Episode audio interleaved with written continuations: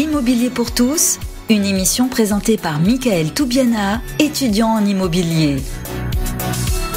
Acheter et vendre un bien immobilier. C'est le nouveau thème de l'immobilier pour tous. C'est le 13e numéro de cette émission. Je suis très content d'en faire encore une nouvelle. Et on accueille ce soir Bruno Lossato, fondateur de Heliosor. Bonjour Bruno.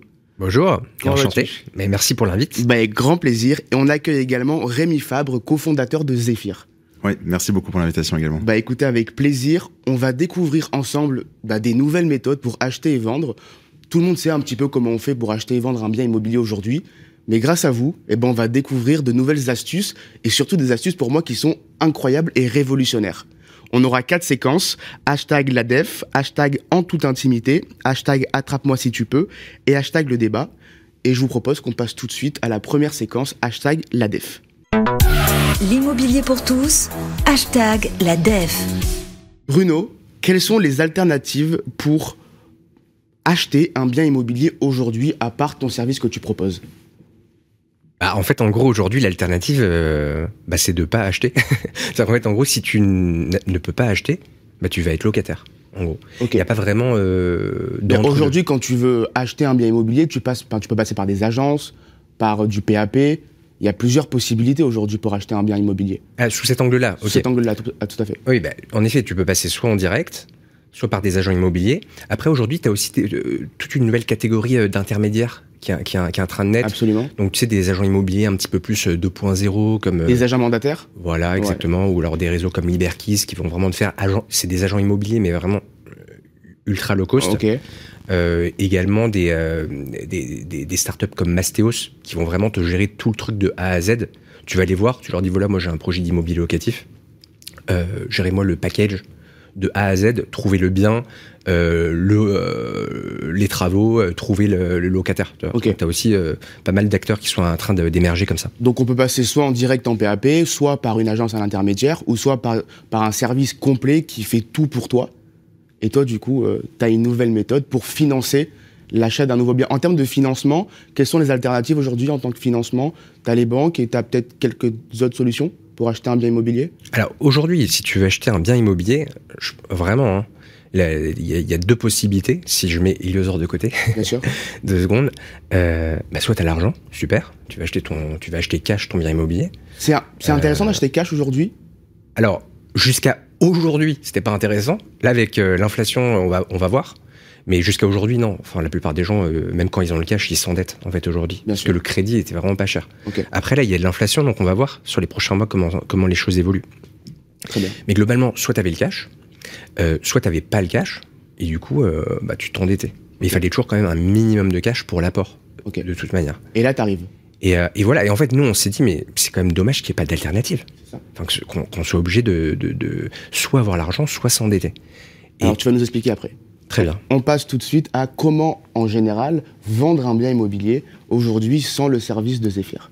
Ouais, donc sans Zephyr, en fait, il y a plusieurs manières de vendre un bien. Donc soit en PAP, c'est la manière la plus économique, mais aussi la plus contraignante, parce qu'on doit tout gérer de A à Z, donc euh, les visites, les intermédiaires, euh, toutes les personnes qui vont être autour de la transaction, faire venir des inconnus chez soi, etc. Mais euh, effectivement, au moins, vous revendez l'intégralité de la valeur de votre bien et vous donnez rien à un intermédiaire. Soit vous choisissez la simplicité, on va dire, qui est euh, la, je dirais l'alternative numéro une, euh, qui est euh, les agents immobiliers. Et donc là, vous en avez, euh, on peut les diviser en plein de- d'exemples, comme Bruno a, a, discuté, enfin l'a dit tout à l'heure. Bon, après, Et, la simplicité, quand il y a une 3, 4, 5 agences sur ton bien, tu te fais harceler par tout le monde, c'est pas très simple non plus. Ouais, c'est plus simple que le PAP, c'est pas aussi simple que Zephyr. Nous, Ouais. on vient apporter vraiment un, un, euh, un segment en plus du côté euh, simplicité, rapidité, sérénité, mais euh, c'est déjà plus simple que de le vendre tout seul. Bien sûr. Comment s'appelle le marché où se positionne Heliosor, Bruno? Ah, écoute, le, le marché, euh, Est-ce qu'il y a un marché qui existe où vraiment ton service est totalement novateur et tu es en train de créer un marché?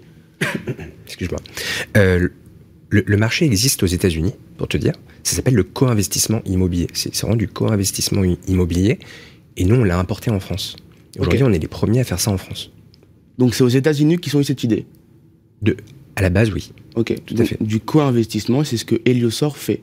Tout à fait. Donc nous, juste donc pour, pour dire en, en deux mots ce qu'on fait, si tu veux acheter un appart et qu'en fait t'as pas assez d'argent, si tu vas voir ta banque en fait et que tu lui dis voilà j'ai identifié ce bien, c'est le bien de mes rêves, j'ai envie de l'acheter, et la banque te dit bah désolé en fait euh, là, si, on, si tu t'endettes, ça va pas faire assez pour acheter le bien immobilier. Bah, c'est là que nous, on va intervenir. Nous, on va co-investir ce qui te manque, en fait, en fait, pour que tu puisses acheter le bien entièrement. C'est incroyable. Bah, ça, ouais. veut dire qu'un un, Je suis d'accord. hein. un, un- un bien qui est euh, bah, hors budget de financement à la base devient du coup, rentre peut rentrer dans, au final dans le projet d'un couple qui veut acheter grâce à Heliosor qui va co-investir avec, euh, ah bah, avec, avec eux, du coup, avec le couple. C'est exactement ça. Tout à fait. Ouais. Et au- à côté de ça, donc on a le co-investissement, donc pour acheter un bien immobilier, et on a le e-buing, qui est aussi une nouvelle méthode, et c'est sur, ce marché que se positionne Zephyr. Ouais, nous on n'aime pas trop le, le terme euh, américain, on utilise plus le terme vente immobilière instantanée. Et qu'on essaye un peu de démocratiser euh, en France, parce que le, le l'e-buying, i-buying, peu importe comment on le dit, c'est pas très Ah, parlant pour les. C'est vrai que j'ai pas un très bon accent en anglais. e-buing, excusez-moi pour l'accent, Non, mais c'est juste que pour la prononciation. Je pense pour les consommateurs, c'est pas très parlant, c'est un petit peu plus euh, aux États-Unis. Euh, nous, l'alternative, c'est de dire, bah, en fait, achat instantané. exactement. Nous, on dit vente immobilière instantanée ou achat instantané. En fait, ce que c'est, c'est qu'au lieu de passer par une vente, euh, donc avec un agent ou une vente en PAP, vous pouvez le vendre directement à un intermédiaire de confiance, et en l'occurrence, c'est Zephyr. Et donc cette méthode vient aussi des États-Unis. Oui, alors en fait, ça a été lancé en 2016. Enfin, c'est Open Door qui ont euh, lancé la méthode initialement. Aujourd'hui, c'est assez gros. Euh, ça, ils ont un IPO et ça vaut 15 milliards. Mais euh, initialement, c'était 2016 et c'était eux. Et l'idée vient encore d'avant d'investisseurs. donc avant même de l'avoir lancé, mais ils n'avaient pas un, un capital assez important pour lancer, donc ils avaient décalé l'idée à 2016, euh, le lancement officiel. Et c'est arrivé comment en France du coup? Alors en France, c'est arrivé en fait euh, avant nous. Il y a eu euh, des acteurs qui ont essayé différents modèles. euh, je pense un, deux ans après Open Door, en se disant bon bah, il y a l'air d'avoir un truc intéressant. Comment est-ce qu'on l'adapte? Le problème, c'est que le marché français, il est assez compliqué avec les notaires, les intermédiaires, Tout à fait. les frais de transaction, etc. Et donc ça n'a pas forcément été démocratisé comme je pense il l'aurait espéré. Nous, on vient apporter une nouvelle variante sur le modèle en disant bah, en fait, on a une meilleure manière de faire de la vente immobilière instantanée pour les clients, donc qui est plus économique. Euh, et notre ambition, c'est évidemment de le démocratiser cette fois-ci pour que ce soit une vraie alternative euh, mainstream où quand les gens se disent bah en fait j'ai envie de vendre mon bien immobilier, ils peuvent le vendre à Zephyr et ce soit pas vu comme étant euh, un truc américain euh, pour un marché de niche ou des euh, personnes qui sont en divorce ou Mm. en succession. Vous essayez de entre guillemets de de rendre accessible un service comme ça en le démocratisant avec des mots simples, avec un marketing un peu genre rentre dedans? Ouais, on est, on est euh, effectivement, on est, le but c'est de le démocratiser. Je pense la, la mission et ce qu'on essaie de faire au sens plus large, c'est vraiment de permettre aux gens d'aller de l'avant. Aujourd'hui, ils sont un peu prisonniers de leur bien immobilier. Ou moi, je le vois en tant que locataire, je suis pas propriétaire. J'ai énormément de mal à, à juste changer d'appartement pour en trouver un avec ma copine, parce que c'est euh, des galères, c'est beaucoup de choses à gérer, et j'ai autre chose dans ma vie que, enfin, à faire que de gérer mon déménagement Tout à fait. quand on est propriétaire, c'est d'autant plus compliqué et il y a d'autant plus sur la table parce que c'est euh, pour la majeure partie des gens, c'est euh, le, le- enfin le, le- si on prend le, le pourcentage de ton capital, pour la plupart des gens, la grande partie est dans le bien immobilier et donc c'est quelque chose qui est hyper stressant et qui est souvent cité comme étant même le deuxième euh, après la mort d'un proche. Enfin, le deuxième événement le plus stressant dans la vie d'une personne. Et donc, nous, ce qu'on vient faire, c'est vraiment dire, bah, en fait, ça, ça peut être simple et vous, avez- vous pouvez le faire avec Zephyr et ça peut être démocratisé. Donc Zephyr achète ton bien immobilier, c'est ça, en 7 jours? Ouais, on signe le, donc euh, l'offre en 7 jours et le compromis, mais pas, euh, enfin, il y a toujours sûr. les délais de notaire, etc. Donc compromis de vente signé en 7 jours après avoir fait une offre donc de la part de Zephyr. Oui. OK. La question qu'on se pose, comment vous êtes financé? Comment vous sortez l'argent? Ouais, donc alors on est, D'où euh, vient cet argent On est financé donc en equity sur la, la partie développement de l'entreprise par des fonds d'investissement. Et ensuite, on a des partenaires bancaires qui nous aident pour la liquidité. Donc, qui est l'argent qu'on donne aux clients. D'accord. Donc vous avez des acteurs qui alimentent entre guillemets. euh, c'est une foncière que vous avez derrière euh, Zephyr ou? On communique pas forcément sur le modèle, euh, je dirais, de structuration de la dette, mais D'accord. c'est un C'est peu secret. C'est pas non, c'est pas secret, c'est juste notre différenciation par rapport aux autres euh, itérations du modèle. Euh, en l'occurrence, ce qu'on fait, c'est que euh, on débloque la liquidité via des partenaires bancaires pour nos clients. Ça leur permet de connaître leur montant net vendeur et de pouvoir se projeter. En général, c'est des personnes qui vendent et qui achètent, donc ils, ont besoin d'être certains, ils ont besoin de débloquer la liquidité et ensuite de pouvoir acheter leur nouveau bien. Mais du coup, ceux qui vous financent, ce sont des, enfin, des particuliers ou des sociétés ou c'est des, banques. Des banques.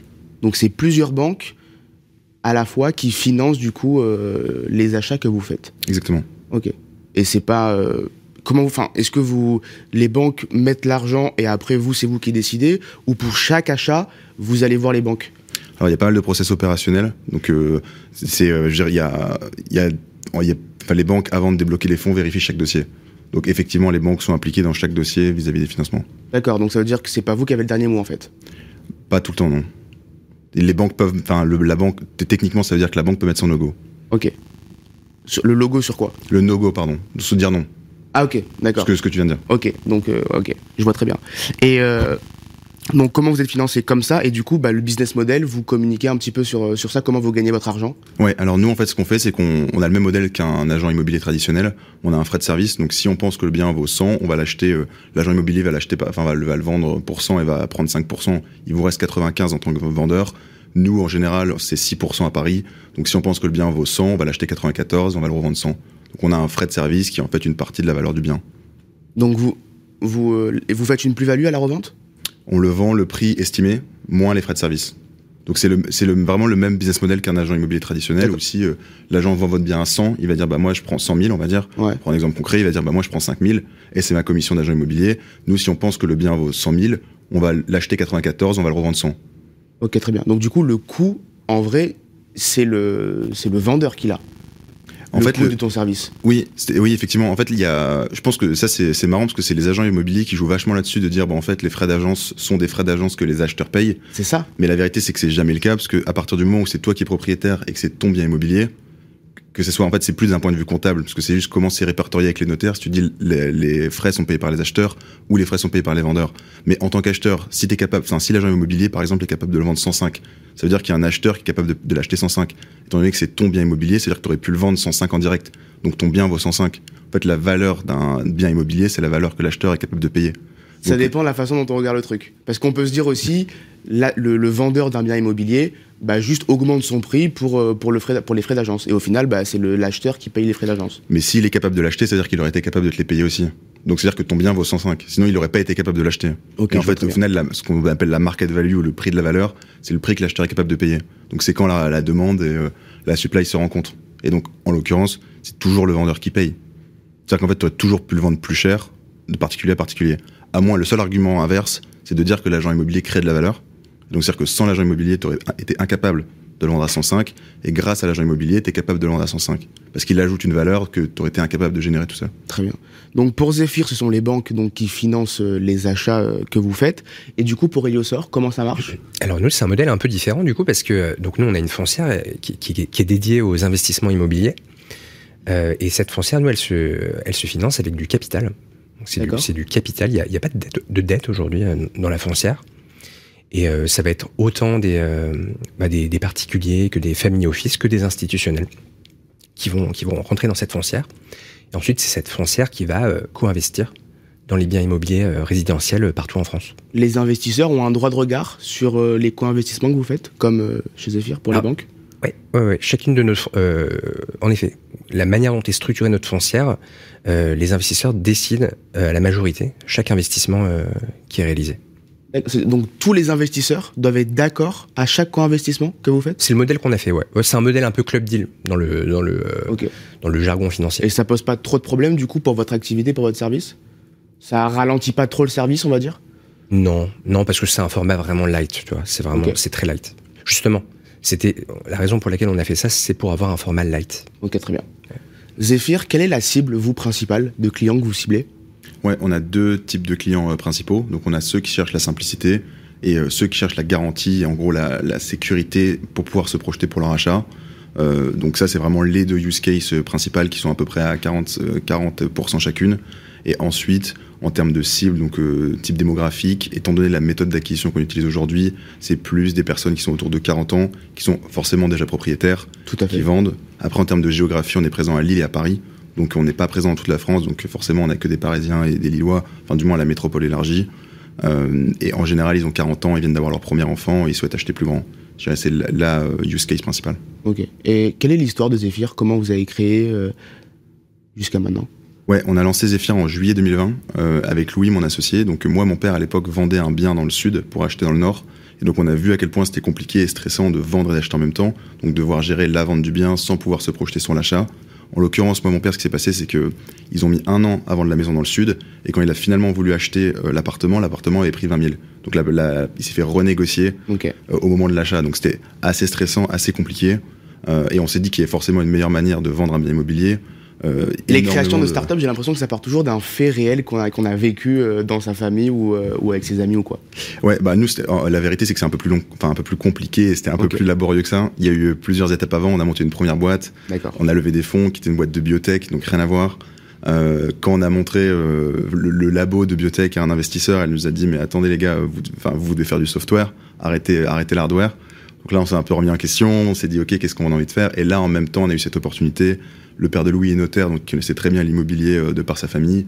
Euh, J'avais un, un peu d'historique en finance, et donc on s'est dit bon bah on a la tech, la finance, l'IMO. Il y a une opportunité énorme, il y a un besoin énorme pour les clients, euh, on y va. Mais, euh, mais je pense que oui, effectivement, toutes les histoires commencent toujours par un problème. Vous êtes deux cofondateurs, trois cofondateurs? On est deux cofondateurs. Et combien vous êtes d'employés aujourd'hui?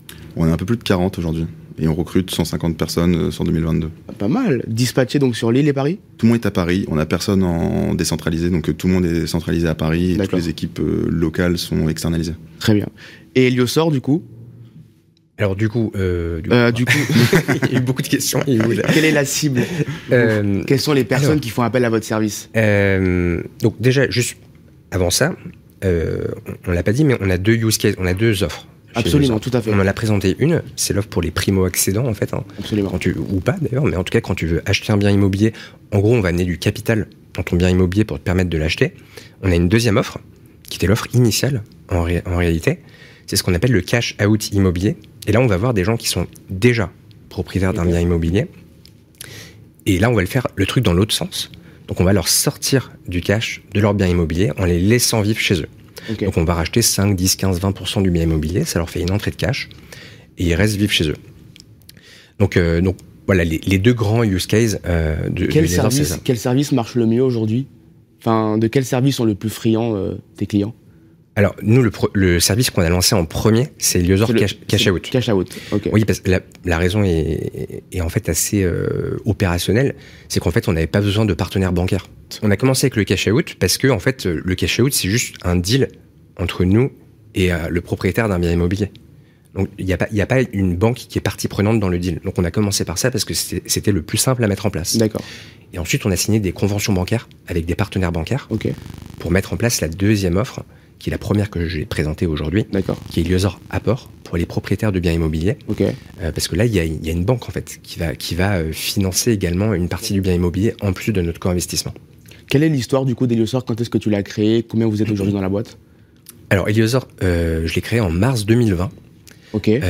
Bon, en- Genre vraiment entrée du confinement? Ouais, ouais, ouais. Alors, même si tu veux, ouais, je pense que c'était même plutôt euh, avril, pour te dire. J'ai passé un mois, à- je m'intéressais pas mal à- au, à- au sujet d'innovation dans l'immobilier. Ok. Et en effet, vu que ça part toujours d'un d'un sujet perso, euh, quelques mois auparavant, mon banquier m'avait recalé sur un emprunt. Euh, et vu que je suis propriétaire d'un bien immobilier, Encore une vraie histoire. Euh, non, mais je m'étais dit, non, mais vraiment. En fait, quand t'es entrepreneur, en fait, le cas d'un entrepreneur, c'est, je pense que tous les entrepreneurs ont, ont vécu ça. C'est réglé. Malheureusement. euh, C'est qu'en fait, quand t'es entrepreneur, tu fais un peu peur à ton banquier. En gros. T'es- alors, tes salariés peuvent s'endetter, hein, mais pas toi. Euh, et je m'étais dit, mais c'est quand même, enfin, c'est bête, quoi. On me refuse un emprunt, alors que finalement, j'ai un actif. J'ai un actif immobilier. Mm, mm. Donc c'est dommage que je ne puisse pas utiliser cet actif pour, euh, d'une certaine manière, euh, pas m'endetter, mais en tout cas avoir au moins une entrée d'argent. D'accord. Et c'est comme ça, en fait, que Eliosor Cash Out, la première offre, est née. Je me suis dit, mais en fait, si je pouvais revendre un petit bout de mon bien immobilier, ça me ferait une entrée de cash. Et c'est comme ça que, voilà, de fil en aiguille, Eliosor. Et alors est du coup, la question qu'on se pose, Eliosor, c'est quoi son statut du coup dans euh, ton acte de propriété euh, Qui est Eliosor en fait quand tu investis, quand tu co-investis avec nous et quand tu, euh, tu rachètes une partie de notre bien immobilier? En fait, tu as deux structures. Tu as une structure qui, s- une structure qui s'appelle Eliosor, Ouais. qui est le statut d'agent immobilier. C'est une structure en fait dont le rôle est d'un côté d'aller identifier des clients qui ont besoin de cash en fait, qui sont propriétaires, qui ont besoin de cash, et de l'autre côté euh, euh, d'aller d'aller chercher des investisseurs qui veulent investir dans l'immobilier. On les match et nous on perçoit une commission euh, co- comme toi en, en tant qu'agent immobilier. D'accord. Ensuite, tu as une deuxième structure qui s'appelle Eliosor Capital, qui est la foncière. Ok. Et là, c'est Eliosor Capital qui va en fait euh, signer au moment de l'acte de vente pour dégager les fonds. en D'accord. fait. Mais du coup, toi, euh, enfin demain, je vais ach- j'achète avec toi. Ouais. Tu, tu es, tu es, tu es autant considéré comme moi, comme, euh, comme investisseur, comme acheteur? Est-ce que tu apparais sur l'acte de propriété? Bien sûr. En fait, C'est particulier quand même. bah, en fait, aujourd'hui, concrètement, comment ça marche? Si tu possèdes un bien immobilier Ouais. et que tu as envie, euh, je sais pas, prenons des, fais- faisons avec des chiffres euh, ronds pour faire simple. Bien sûr. Tu possèdes un bien immobilier qui vaut euh, 1 million d'euros. Allez, voilà. Ok. Soyons fous. soyons fous. 1 million d'euros et tu as besoin de 100 000 euros. Euh, et ben en fait, ce qui va se passer, c'est qu'on va, on va passer chez le notaire. Et chez le notaire, on va, on va faire, un- ça va être une transaction en indivision, tout simplement. Donc y a pas, on crée pas de SCI ou quoi que ce soit. Va- en indivision, tu vas vendre à Eliosor Capital, la foncière, D'accord. un petit bout de ton bien immobilier et c'est fini. Ok. Voilà. Et donc, du coup, Heliosor Capital détient une partie de ce bien immobilier. Exactement. Ok. Voilà. Et euh, après, à la revente, comment ça marche Enfin, si demain, moi, je veux revendre mon bien, comment ça marche?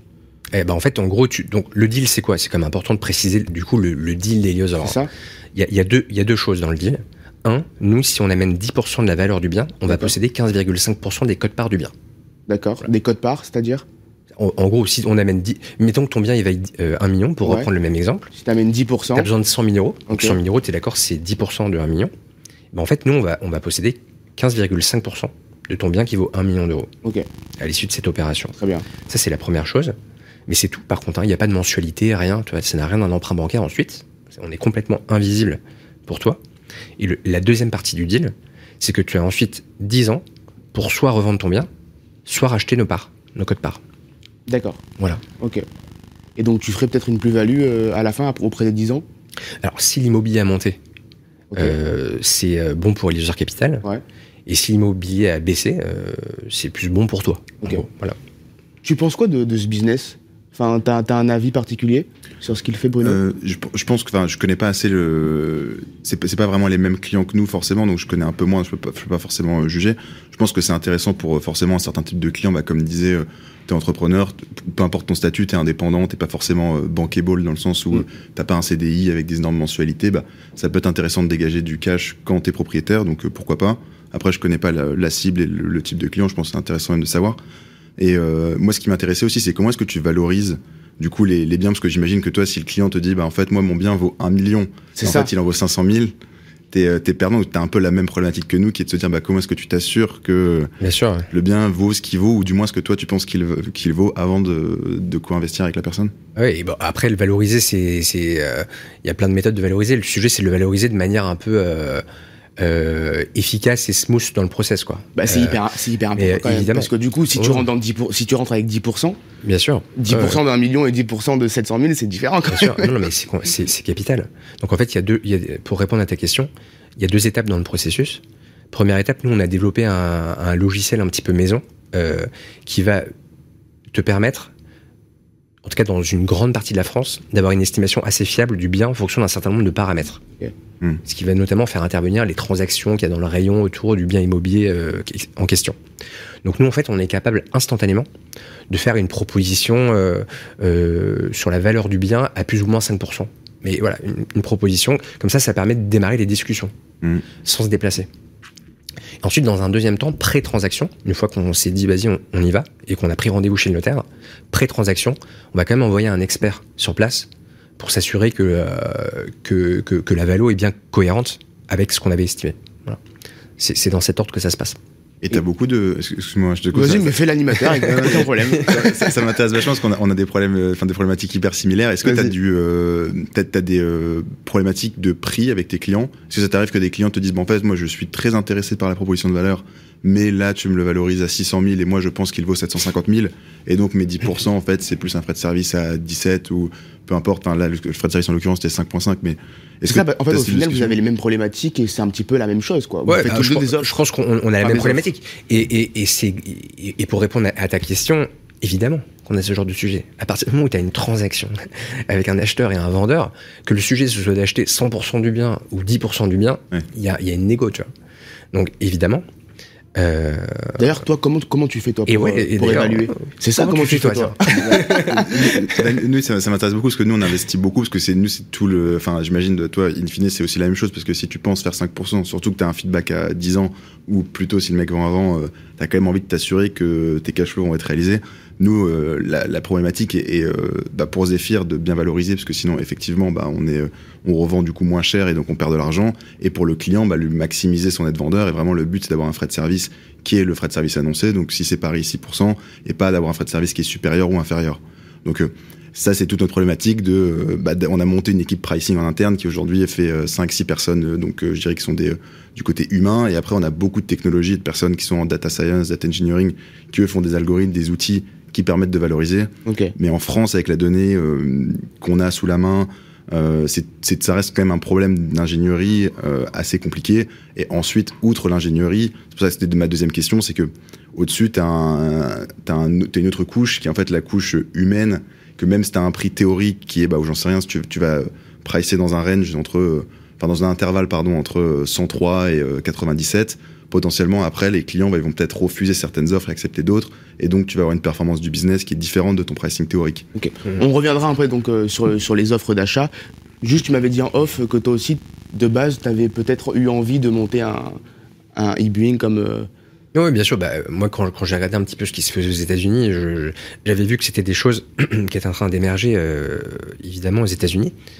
Et je pense que, je pense que c'est super malin. Non, ça, ça faisait partie des, des, des, des, business que j'avais vraiment creusé.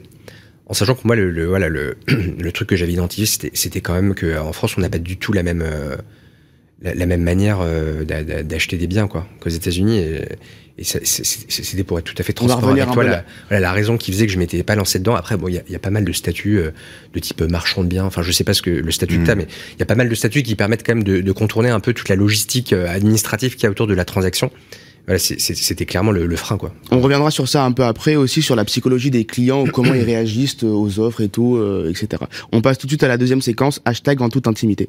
L'immobilier pour tous, hashtag en toute intimité. Quel est ton parcours professionnel toi Bruno? Alors mon parcours professionnel, j'ai donc moi je suis sorti d'école il y a une dizaine d'années, j'ai directement créé une boîte qui s'appelle Wistiki euh, c'était des, des petits Wistiki avec un tiers. Ouais, ouais, ouais. Euh, j'ai créé cette boîte avec mes deux frères en 2012. Euh, c'est euh, ça n'a rien à voir avec l'immobilier. Hein. C'est des petits objets connectés pour retrouver ses affaires. Okay. On est tous les trois très tête en l'air. On s'était dit que ce serait quand même intéressant d'un point de vue technologique de trouver un, un, moyen pour les gens de retrouver leurs affaires. Bah, retrouver ses clés, du coup, liées à l'immobilier. Bah ouais, ouais, ouais. Bah mais tu rigoles, mais on avait, on avait beaucoup de, de partenaires dans l'immobilier par rapport au sujet des clés. C'est un vrai truc pour les agents immobiliers, parce que tu sais, ils trimballent toujours des dizaines bah de clés. C'est une galère. Donc on, a, on, avait eu, en effet, des, on, a, on, avait parlé à pas mal d'agents immobiliers. Donc c'est une boîte euh, qui est, il ça a été une aventure qui a duré longtemps, hein, parce que ça s'est fini il y, a, il y, a, à peine euh, deux ans. Ok. Euh, on a levé beaucoup d'argent. Ça a, a duré combien de temps? Ça, ça a duré de 2012 à 2020. Et pourquoi l'arrêter du coup? Euh... Vous avez revendu peut-être? Alors, donc on, on, a levé à peu près une, une quinzaine de millions d'euros auprès de, voilà, de, de, de gros, de, de, gros fonds et de gros BA d'ailleurs aussi. Et ces, ces produits, on en a vendu beaucoup dans une cinquantaine de pays. Un million à peu près. Euh, on a revendu partiellement la boîte, en fait, mes frères et moi, euh, en 2016. Et j'ai quitté les fonctions opérationnelles de la boîte en 2019. D'accord. Donc euh, moi j'ai pu j'ai pu rien avoir avec avec cette société. La marque existe toujours aujourd'hui.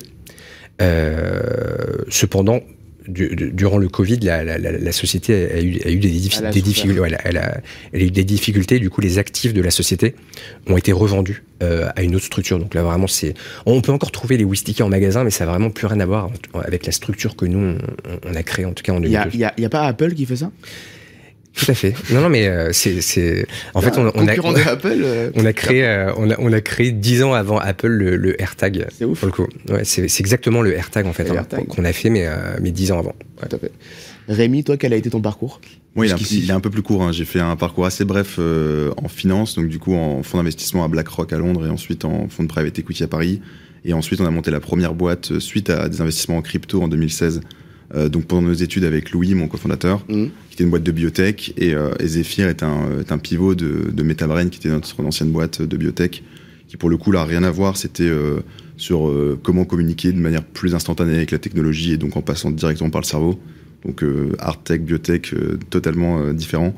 Et, et Zephyr c'est depuis 2020 du coup. Très récent aussi. Oui.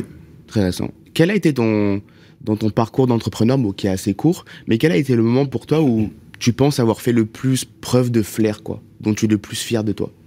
Alors, c'est une, bonne question. Je suis pas sûr qu'il y ait euh, un moment que je me rappelle ou que je me dise, OK, c'est le moment où j'ai fait preuve de flair ou où on a fait preuve de flair. Je pense que avec Louis, du moins, notre stratégie, c'est plutôt de prendre des décisions très rapides, d'aller très vite et de fonctionner en itération. Donc, on fait énormément d'erreurs et euh, on ajuste le tir. Donc, on, a rarement eu des énormes moments de flair. Je pense qu'on a eu beaucoup de convergence vers des bonnes idées, après beaucoup d'erreurs. Il y a eu donc beaucoup d'erreurs qui ont amené du coup à des discussions, à des débats avec ton cofondateur et du coup qui ont amené à des bonnes idées au final. Ouais, même plus que des débats, je pense à de l'action, à se rendre, se, se rendre, compte qu'on avait tort, ajustement et re de l'action. Et c'est plus la manière dont on fonctionne. Et toi, Bruno? Euh, écoute, des moments où j'ai eu du flair. Euh... Bah, il n'y a pas un moment pas, où euh, tu as eu une idée de génie dans la tête et tout, tu te dis putain, ça c'est bon et tout pour ma boîte, il faut, il faut que je la mette en place et ça a été un succès. Et écoute, je pense, moi ce que j'aime bien en tout cas, c'est identifier des problèmes qui n'ont pas été résolus ou pas adressés en tout cas par la société, sur lesquels il y a un challenge okay. et où je me dis que d'un point de vue technologique ou technique, il y a quelque chose à faire.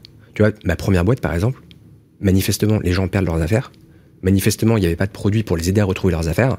Bah voilà, je me suis dit, bah, on, on va aller chercher à, à, à, répondre à ce besoin. Okay. Tu vois, pour Eliosor, euh, je me suis dit, bon, bah, aujourd'hui, quand tu as besoin d'argent, soit tu as le cash, soit tu t'endettes. Bah, c'est quand même dommage qu'il n'y ait pas une troisième voie. Donc, euh, je ne sais pas si c'est du flair, mais en tout cas, j'aime bien voilà, essayer d'identifier des problèmes qui sont pas adressés et, et, et, et craquer le truc. Quoi. Quand, tu, quand tu montes une boîte comme Heliosor, est-ce que tu te dis, putain, j'ai l'idée du siècle? Tellement le, service est quand même novateur. Et, et, pas du tout présent en France. Mais je pense pas qu'il faille raisonner comme ça parce que si tu dis que tu as l'idée du siècle, en fait, euh, tu vas pas être capable justement d'itérer ou d'améliorer ton service. Tu sais jamais si tu as l'idée du, du, siècle en fait. Et je pense pas que ce concept même, euh, euh, enfin, je crois même pas en ce concept pour être euh, tout à fait transparent avec toi. Le concept d'Eliosor Non. T'imagines? Ça aurait été énorme. Le mec ah, ne voilà. croit pas du tout en son business. Là, je dois vous avouer, je crois pas dans ma boîte. non, non, le, le concept d'idée de génie, tu vois. Okay. C'est je crois en l'intuition, en l'itération euh, et au travail. Okay. Voilà.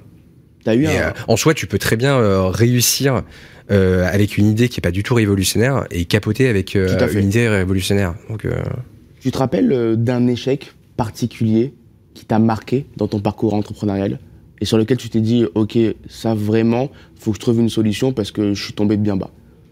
Écoute, ouais, ouais, évidemment. Enfin, évidemment, franchement. Euh... T'as un exemple comme ça à nous donner ah, tu vois, Là, il y en a beaucoup, hein, des échecs, euh, forcément. Mais un échec vraiment particulier qui t'a marqué. Ah, quoi. tu vois, là, le premier truc qui me vient à l'esprit, c'est ma, ma, précédente boîte. On a eu un énorme souci d'hypercroissance. À un moment, la boîte est partie très loin, tu vois. On était, on, on était beaucoup, beaucoup dans la boîte. On est passé de 3 à 80 en un an, tu vois. Enfin, c'est, okay. oh, c'est énorme. Et, euh, et vu que c'était notre première boîte, on a fait beaucoup, beaucoup d'erreurs. Enfin, même quand c'est pas ta première boîte, je pense que tu peux faire beaucoup d'erreurs, mais peut-être encore plus quand c'est ta première boîte. Du coup, on a fait beaucoup d'erreurs de, de, recrutement. Et en fait, on, on, à un moment, on, on avait perdu l'ADN de, okay. de, notre boîte. Il y avait juste beaucoup de monde. Recruter trop vite, recruter ouais. pas assez qualitatif. Ouais. Et, okay. et, surtout recruter aussi des gens alors qu'il n'y avait pas forcément de, besoin. de besoin. Tu sais, okay, c'est con, mais en fait, je, quand tu lèves beaucoup d'argent, bah, tu te dis bah j'ai de l'argent je vais je vais embaucher. Du coup ça paraît logique. Mm -hmm. et euh, et je le vois plus vraiment comme ça aujourd'hui. J'attends vraiment qu'il y ait un besoin évident dans dans, dans ma structure pour embaucher. Mm. et, euh, et, en tout cas c'est comme ça que j'aborde ma nouvelle boîte tu vois si je devais apprendre de mes erreurs euh, du passé. Rémi tu penses qu'on peut en une fois on peut monter euh, une boîte qui va tenir très longtemps ou forcément un entrepreneur va lancer une boîte qui va un petit peu capoter ou qui va un petit peu euh, euh, se terminer, puis monter une deuxième boîte. Et c'est au final, euh, au bout d'une, deux, trois boîtes, qu'on arrive vraiment à comprendre comment mener la chose à bien, vraiment. je, bah, je pense qu'il n'y a pas de playbook. Si c'était si facile, tout le monde ferait la même chose. Je pense qu'il y a des contre-exemples pour tout. Il y a des personnes qui ont fait des boîtes, c'était leur première boîte, Amazon, Google, et qui sont bah, les boîtes qu'elles sont aujourd'hui. Il y en a d'autres très bons aussi. Hein, Elon Musk qui est passé par plusieurs itérations avant d'arriver à à ces boîtes les plus récentes. Donc je pense qu'il n'y a pas de chacun a des parcours différents et euh, je pense que tout le monde essaie de faire de son mieux à chaque étape. Hein. On passe tout de suite à la troisième séquence, hashtag attrape-moi si tu peux. L'immobilier pour tous, hashtag attrape-moi si tu peux. On va rentrer un peu en détail dans vos différents business. Voilà un petit jeu de rôle, j'ai 25 ans, je suis à l'affût de nouvelles méthodes pour acheter et vendre des biens immobiliers. Mes parents veulent vendre, eux, leurs biens immobiliers. Moi, je souhaiterais acheter de mon côté, mais j'ai peu de budget et j'aimerais un appart qui me fait rêver. Et, euh, et vous allez pouvoir, vous allez pouvoir m'aider. Rémi, euh, on parlait du coup d'offres d'achat tout à l'heure. Aujourd'hui, voilà, tu as une équipe qui, euh, qui est dédiée à ça. Comment, comment tu fais concrètement et comment ça se passe avec le client? Quel est le discours que tu vas avoir avec lui? Ouais, donc nous, les, les clients viennent en général chez nous parce qu'ils souhaitent vendre. Donc on fait de la publicité qui dit bah, qu'ils peuvent recevoir des offres d'achat de la part de Zephyr en ligne en quelques clics. Les gens viennent sur notre site internet, font remplissent un formulaire en général, ils font une demande d'offre. On envoie de la même manière que Bruno une offre indicative qui dit bah voilà votre bien coûte entre euh, 97 000 et 103 000 euros par exemple. Ensuite on présente l'offre. Si c'est intéressant pour eux, on se déplace, on affine, on fait l'offre d'achat, on achète le bien et c'est vendu. Il y a la négociation? Possible Alors, il y a, on essaie d'avoir le moins de négociations possible. Il y en a très peu, en réalité, parce que ça nous arrive de rater de l'information. Donc, parfois, on dit, on passe vraiment du temps à expliquer le pourquoi du comment de notre prix, quels sont les types de biens comparables qu'on a utilisés, pourquoi on pense que le bien vaut 100 000, 100 000 euros, par exemple? Si le client nous dit, bah, en fait, euh, vous n'êtes pas au courant, mais mon voisin vient de vendre son bien, euh, il fait la même taille et il l'a vendu 105 000, on peut reconsidérer et prendre l'information. Si le client nous dit, en fait, c'est un bien coup de cœur, vous vous rendez pas compte, Hmm. euh, c'est ce que ma, ma cousine m'a dit, en général, on va pas négocier. C'est l'appartement de ma grand-mère. euh. Bah, enfin, la vérité, c'est que c'est quand même des ventes. euh, Enfin, une vente immobilière, c'est assez émotionnel, mine de rien. fait. Donc, on a beau le rationaliser, et le mettre le maximum de logique derrière tout ça et le démontrer. Enfin, essayer de le démontrer par A plus B d'où vient le prix et, et, euh, comment il était calculé. Ça reste quand même beaucoup d'émotionnel. On a vu ses enfants grandir dans le bien. On n'a pas forcément envie de s'en détacher. On a notre, enfin, on a la- vraiment la projection de nos souvenirs qui sont dans le bien. Et donc, quand c'est le moment de le vendre, euh, on- ça reste quand même. Il y, a- il y a souvent ce type d'argument, effectivement. Vous visitez les biens avant d'acheter? Oui, alors on fait deux, ça dépend les biens, les typologies, enfin, on a différents process en fonction des différents biens. On les euh, visite, donc soit en physique, soit en visio. en visio Et il vous est déjà arrivé de refuser d'acheter un bien immobilier, même si la personne au final était d'accord et qu'au final, quand vous le visitez, euh, vous dites non, non, enfin, vous prenez peur quoi? On le visite toujours, enfin on fait toujours les visites avant de, de faire l'offre finale. Donc on n'est jamais dans cette situation où on s'engage et ensuite on dit non, désolé, finalement on a changé d'avis. Par contre, on a un, pourcentage de biens qui sont non éligibles et en général, c'est juste que c'est des biens qu'on est incapable de- d'estimer de manière assez précise. Et si on considère qu'on n'est pas capable de faire une offre euh, précise, on préfère ne pas se positionner plutôt que faire une offre à la baisse. Parce que vraiment, le, le, le- l'inverse de la précision, c'est dire bah je, je suis incapable de vous l'acheter 100 000, mais je peux vous l'acheter 80. Ça ne nous intéresse pas. Dans ce cas-là, on dit je pense qu'on n'est pas la meilleure solution. Je vous conseille. Et là, on essaie de les aider à vendre et à réaliser leur projet. Quels seraient les avantages de mes parents de vendre leur bien immobilier par l'intermédiaire de Zephyr Nous, c'est simplicité, rapidité et sérénité. Donc en fait, c'est vraiment n'avoir rien à faire. euh, Quelques clics, c'est vendu et il passe à autre chose. Donc on est, on est vraiment pas lésé en termes financiers. Bah, pas plus qu'avec une agence immobilière. Nous, il y a, un- il y a un- ce qu'on appelle un premium de liquidité en interne. Donc la différence entre le coût d'une vente via un agent et le coût Zephyr est de 1% à Paris. Donc en fait, la question, c'est est-ce que 1%, c'est est-ce que vous avez envie de gagner 1% et de passer par tout ce process de vente traditionnel? Nos clients sont la preuve que non. Euh, après, je pense que tout profil est différent. On a aussi des personnes qui souhaitent maximiser leur prix de vente, et ça, on en voit sur le marché. Et dans ce cas-là, on leur conseille d'aller euh, de particulier à particulier.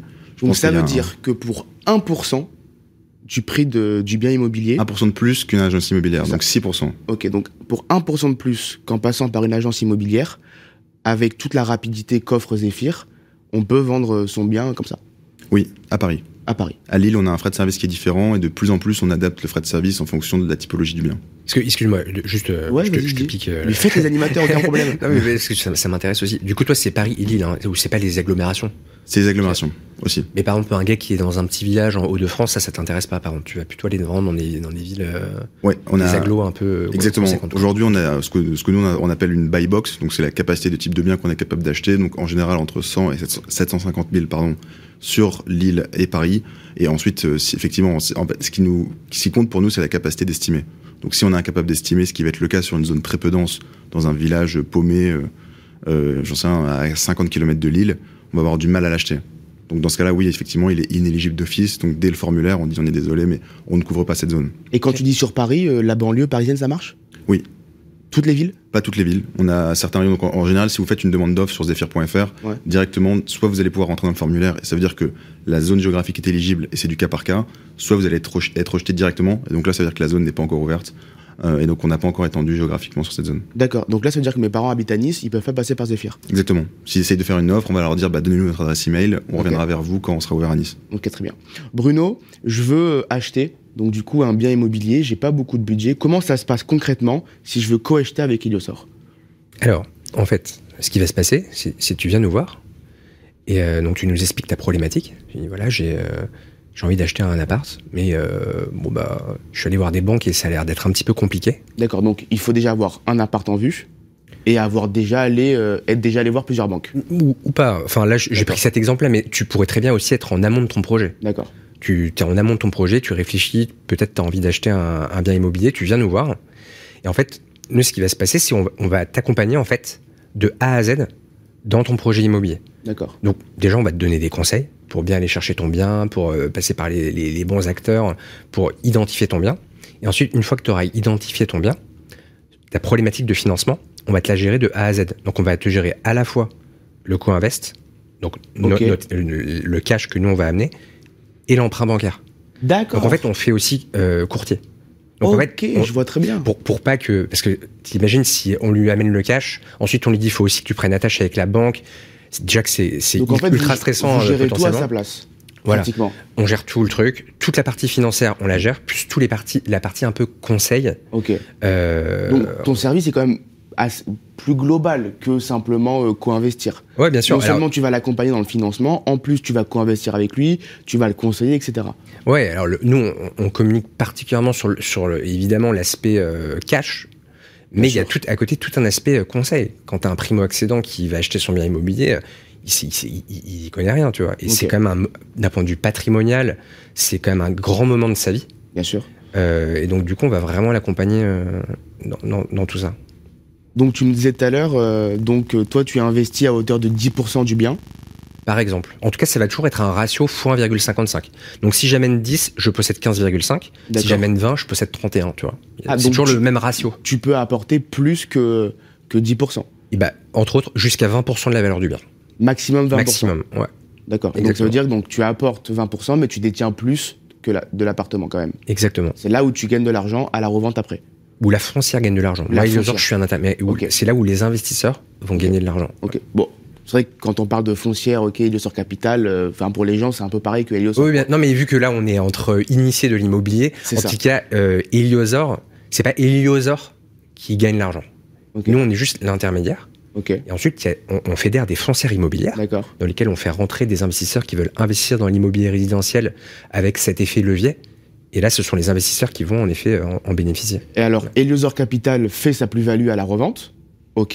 Oui. Mais du coup, Heliosor, donc la boîte que les gens connaissent avec le site internet et tout, genre comment il est, comment est rémunéré Heliosor? Alors nous, on est rémunéré en tant qu'agent immobilier Ok. Euh, en commission. en commission, principalement côté investisseur. Donc c'est la foncière en fait D'accord. qui va nous payer une commission au, tri, au titre du fait qu'on lui a amené euh, Une affaire. Une affaire, en fait. Ok, d'accord. Très bien. C'est beaucoup plus clair. Et toi, donc toi, quels sont les, tout à l'heure tu nous as dit, quels sont les profils d'acheteurs qui font le plus appel à ce service? Est-ce que c'est plutôt des jeunes comme moi qui veulent acheter ou peu importe? Bah, écoute, je vais te dire, on a créé le produit comme ça, Ouais. mais en fait non, c'est pas la majorité en tout cas. D'accord. T'as énormément de gens qui nous contactent qui font de l'immobilier locatif en réalité, Ok. parce que euh, aujourd'hui, euh, vous n'êtes pas sans savoir qu'il y a énormément de contraintes du côté du taux d'endettement. Euh, les banques, elles sont, elles sont capées à 35% de taux d'endettement pour leurs clients. Ce qui fait que tu as énormément, en fait, du coup, de mecs qui ont plusieurs biens immobiliers, qui se retrouvent bloqués, parce qu'en fait, ils achètent un septième bien immobilier, et la banque leur dit, bah, là, désolé, on, on peut plus t'accompagner, en fait, t'es- t'as un taux d'endettement trop élevé. Donc, du coup, en amenant du capital, on va pouvoir euh, baisser leur taux d'endettement, et du coup, leur faire réaliser la transaction. Donc, tu as énormément de gens qui font, voilà, beaucoup d'immobilier locatif. On a également beaucoup de gens, en plus des primo-accédants, évidemment, on, en a, mais une typologie de personnes qu'on n'avait pas du tout imaginé au début, et il y a beaucoup de monde comme ça. C'est toutes les personnes qui sont euh, persona non grata chez les banques. Donc globalement, quand tu as plus de 60 ans aujourd'hui, euh, une banque, elle veut pas te prêter. D'accord. Euh, mais qui sont trop euh, jeunes pour faire du viager. Donc toi, en gros, quand tu as entre 60 et 75 ans, ben en fait, euh, c'est un peu la, la vallée de la mort du financement. tu, et, et du coup, on a, et pourtant, ce sont des gens qui ont du patrimoine immobilier. Mm.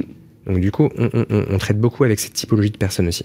Comment vous faites pour faire connaître du coup votre votre concept, toi, euh, Rémi? Ouais, donc nous on a, on a plusieurs euh, canaux d'acquisition et donc beaucoup de nouveaux qui vont arriver sur 2022. Je dirais les, les canaux essentiels, c'est de la pub digitalisée, donc pour l'instant sur 2021, et du bouche à oreille. Parce que dans, vos deux cas, vous, avez- vous proposez des services qui sont juste ouf, incroyables, mais à la fois, si vous développez trop vite votre foncière ou les banques ne vont pas suivre, et ça serait dommage de pas se développer trop vite, à quel point votre service est super. Tu t'es déjà posé la question quel est le bon, euh, Ouais, en fait, je pense que effectivement, c'est un peu le, le, problème des modèles qui euh, ont beaucoup de dettes associées euh, à, euh, Au bah, business. au business et au Mm. fait de faire tourner l'activité, c'est que forcément, il faut que la dette suive. Donc, un des challenges de chaque entreprise, c'est d'avoir toujours assez de capitaux pour suivre ta croissance. D'accord. Et donc, t'as pas que des besoins euh, en fonds propres pour venir financer l'activité, tu as aussi des besoins de financement de ton financement d'activité.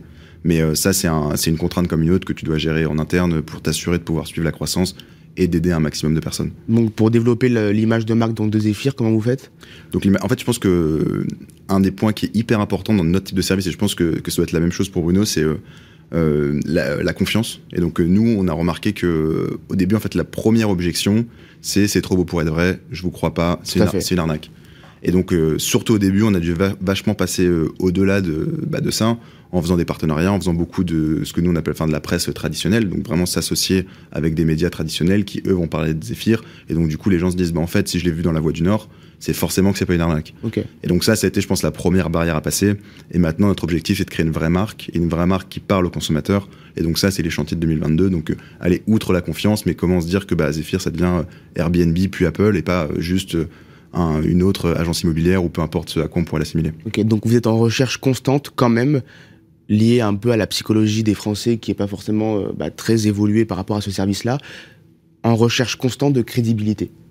Oui, oui, je pense que c'est important, et c'est important pour tout business euh, qui traite sur quelque chose d'aussi euh, sentimental et d'aussi important d'un point de vue Bah, patrimonial. pour tout business, pour tout business qui, euh, qui est un peu comme le tien, quoi. Oui. Où euh, ça parle d'immobilier et, et se faire acheter un bien immobilier, c'est quand même super important, hyper stressant comme, comme acte.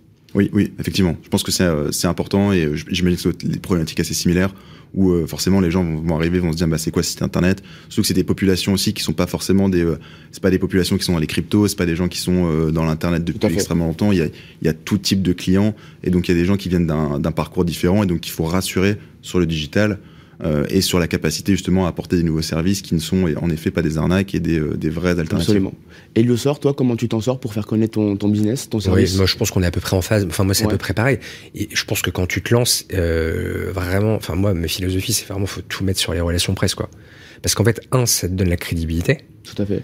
Euh, deux de ma propre, enfin en tout cas de mon expérience personnelle, c'est là-dessus que tu as le meilleur euh, effet, euh, comment dire, le meilleur ratio euh, investissement-résultat. Vu que l'investissement c'est, enfin pour ma part zéro, vu que c'est, je, je passe pas par d'agence de, euh, je passe pas par une agence de relations presse, mais même l'impact est énorme en fait euh, des relations presse. Euh, et en plus ça, ça, ça peut t'amener en plus de ça des leads B2B.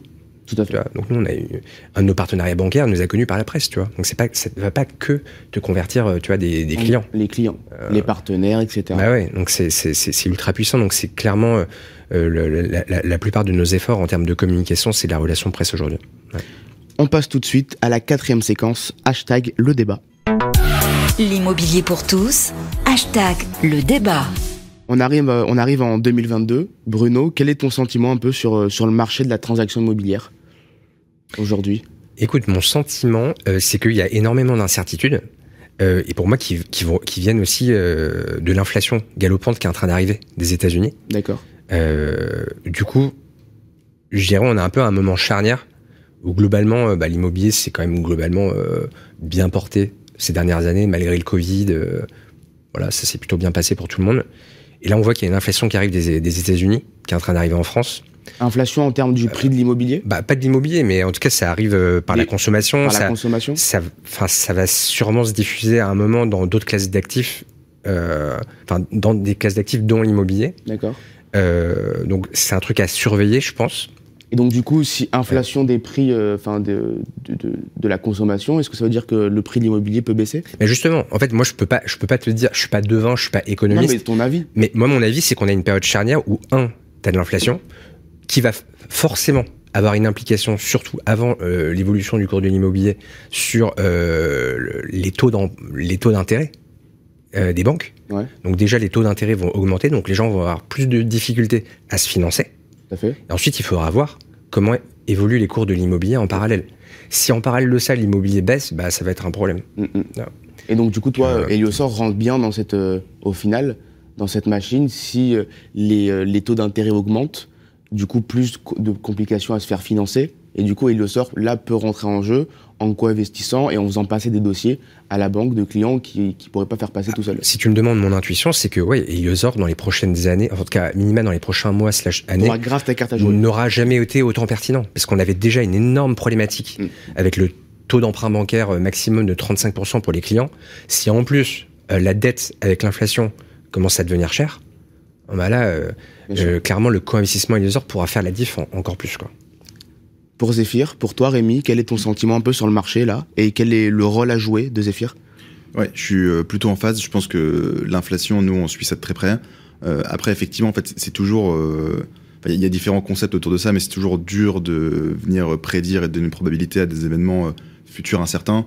Nous, la manière dont on l'approche, c'est un d'être hyper réactif. Donc, on, suit énormément de points de données et on s'adapte très très vite d'un point de vue estimation des biens immobiliers pricing et donc valeur de nos offres d'achat en fonction de comment le marché immobilier réagit dans les régions dans lesquelles on opère.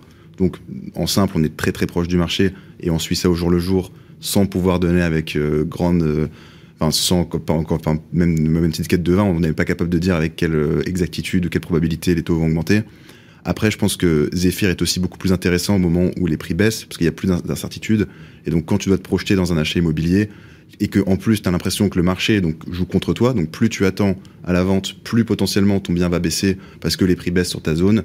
Le plus tu vas être enclin à passer par des euh, solutions de vente immobilière instantanée parce que justement c'est ce qu'on apporte c'est de la sérénité et de la rapidité. Donc euh, je pense qu'on va avoir aussi une grosse carte à jouer dans un événement enfin dans, dans une économie de marché où les prix deviennent incertains et les gens arrêtent de penser que parce que c'est de l'immobilier ça fait que monter Rémi, merci beaucoup. Bruno, merci à toi aussi. C'était hyper intéressant. J'espère que vous avez appris beaucoup de choses. Ces nouvelles méthodes pour acheter et vendre un bien, immobilier, que vous soyez jeune comme moi ou plus âgé ou quoi. Vous avez bah, votre carte à jouer avec euh, Eliosor et avec Zephyr. Je vous souhaite une très bonne soirée. Merci à toi Bruno. Merci, à toi, Zé... Euh, j'allais dire Zephyr. merci à toi Rémi. Et euh, on se retrouve pour un prochain numéro de l'immobilier pour tous. Bonne soirée. L'immobilier pour tous une émission à réécouter et télécharger sur radio-imo.fr, l'application mobile Radio Imo et tous les agrégateurs de podcasts.